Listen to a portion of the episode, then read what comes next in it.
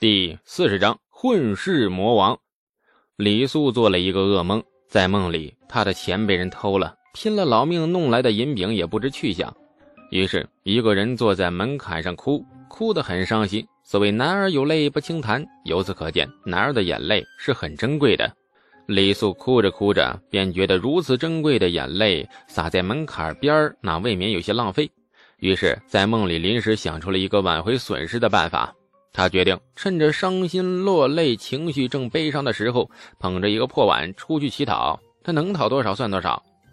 于是太平村迎来了一位伤心乞丐，不伤也不残，就是很伤心。伤心是他的卖点。在梦里，很多乡亲都看得不忍心呐，纷纷解囊相助。一家几文几十文的，讨到最后破碗都装不下钱了。李素伤心的心情越来越没有感觉。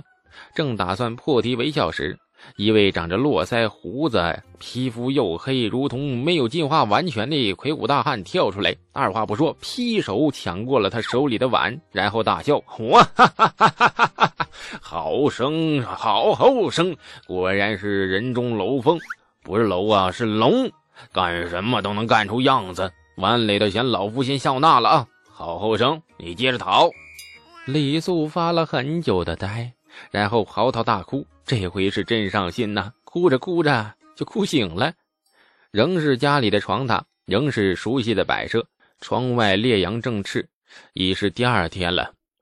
李素睁眼注视着窗外刺眼的阳光，眼睛啊感觉有点湿润，呃，抬起完好的右臂试了一下，发现自己是真的流泪了。这个梦，这个梦太噩耗了，只希望一辈子都不要再做同样的梦了。想想自己的钱被那老匹夫抢走，现在这心里呀都痛得再想哭一次才好呢。内腑的疼痛比昨日好了一些，嘴里满是药材的苦味儿看来昨日自己晕过去之后，有人给自己灌了药。骨折的左臂还被细心的打上了夹板。李素张嘴咳了两声，声音嘶哑难听。耳边传来了一道惊喜的女声，声音很陌生，不是东阳。一张年轻清秀的面孔就出现在李素的眼睑中，那一眨不眨的盯着李素，充满了好奇。你醒了，觉得哪里难受吗？李素皱眉看着他，脑子里嗡嗡作响，一个不祥的预感浮上了心头。哎呀，这个女人该不会是老爹给自己找的后娘吧？模样才十四五岁。这也太禽兽了啊！我都不忍心下手。这女子见李素盯着她，赶紧解释：“奴婢绿柳是东阳公主身边的宫女，李公子昨日救了公主的性命，公主回府之后被府卫保护起来，无法出门，便派了奴婢前来扶持公子。”李素长舒一口气：“很好，不是后娘，老李家仍如往常一般和气旺财来福。”见李素不停眨眼，绿柳好奇的凑近他：“公子想说什么？”“呃，绿绿饼呢？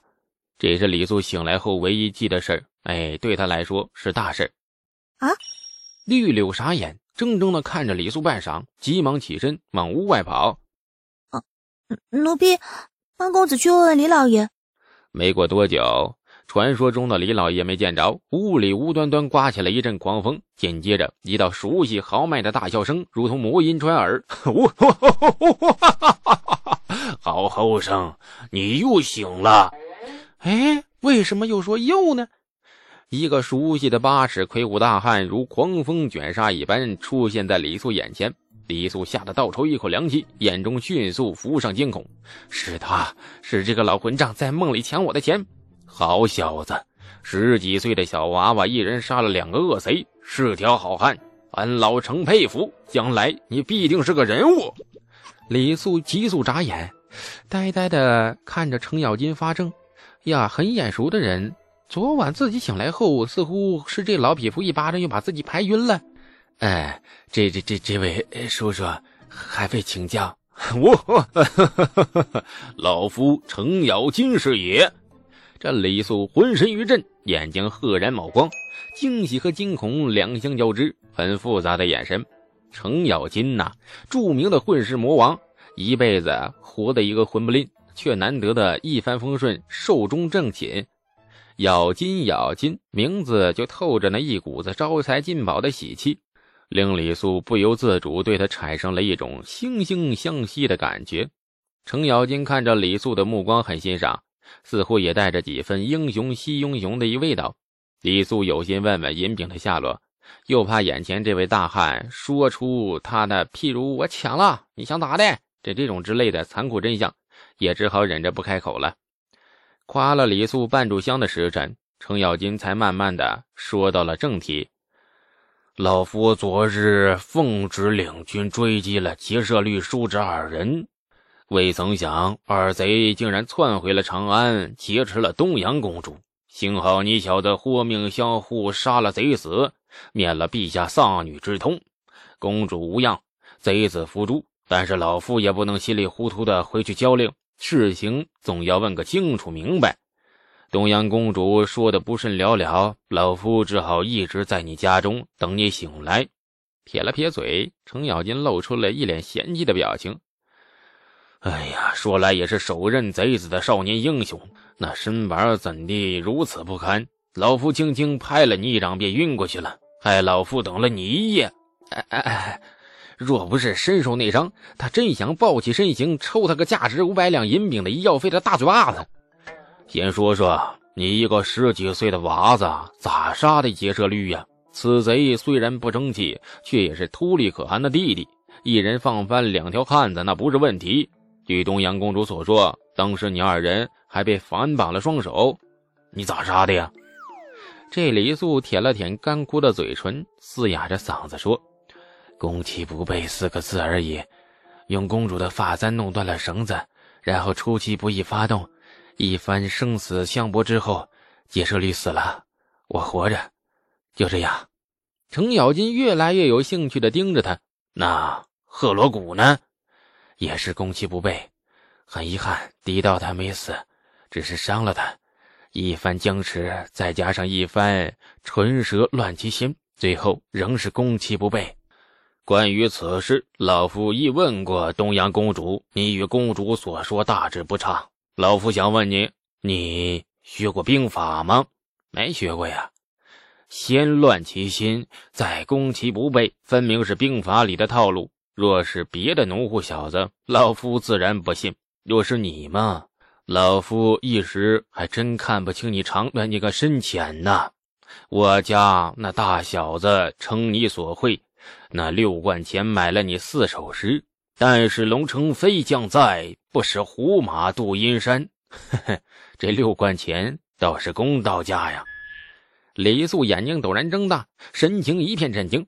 哦，原来那大客户竟然是程咬金的儿子，难怪一身划伤却坐在西式面摊上吃东西，很符合老程家的性格。程咬金似乎对李素吃惊的模样很满意。得意的咧开嘴，大笑了两声。他露出喉咙深处左右摇摆的扁桃体，扭过头对门外喊：“那兔崽子，还不给老夫滚进来！”程楚墨像一阵小旋风般刮过来。这屋内父子两个人同样是彪悍体格，将那狭窄的屋子占的是满满登登。哎呀，连光线呐都挡得严严实实。雷素打量着父子二人，嗯，很像，眉宇间几乎是一模子刻出来的。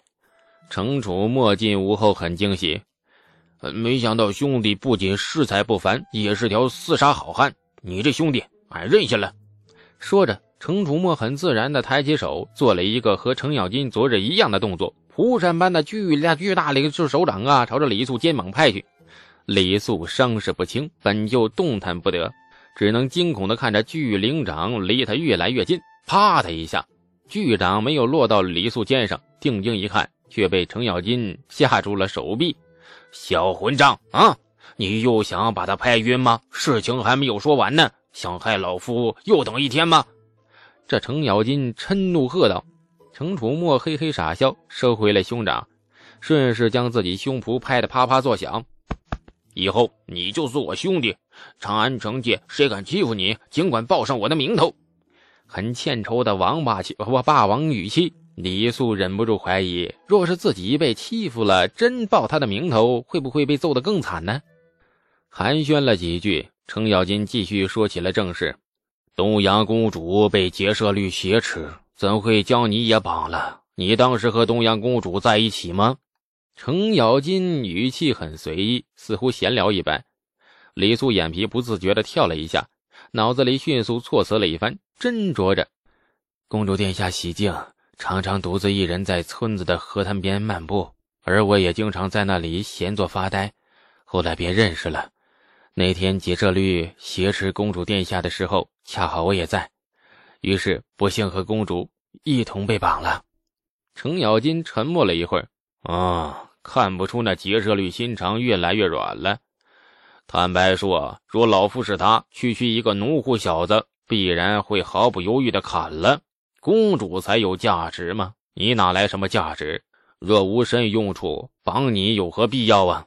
李素额头沁出了冷汗。这位混世魔王倒是不糊涂啊，脑子急速运转。李素想编一个什么样的瞎话糊弄过去，谁知程咬金忽然说：“哎呀，罢了，你也别琢磨乱七八糟的借口，把老夫当傻子糊弄，我可饶不了你。此事就按照你所说的如实回禀陛下。老夫奉旨搭救公主，你救了她，说来也是对老夫有恩。”若公主有个三长两短，陛下的怒火可就冲着老夫一人来了。此事不多说，算是两两相抵了吧。这说着，程咬金又详细的问了昨日与劫舍律二人拼命的经过。他问的很仔细，连一个细微的动作都没有放过。这不是敏感话题，李素自然是如实相告。本集播讲，感谢您的收听。去运用商店下载 Patreon 运用城市。在首页搜索海量有声书，或点击下方链接听更多小说等内容。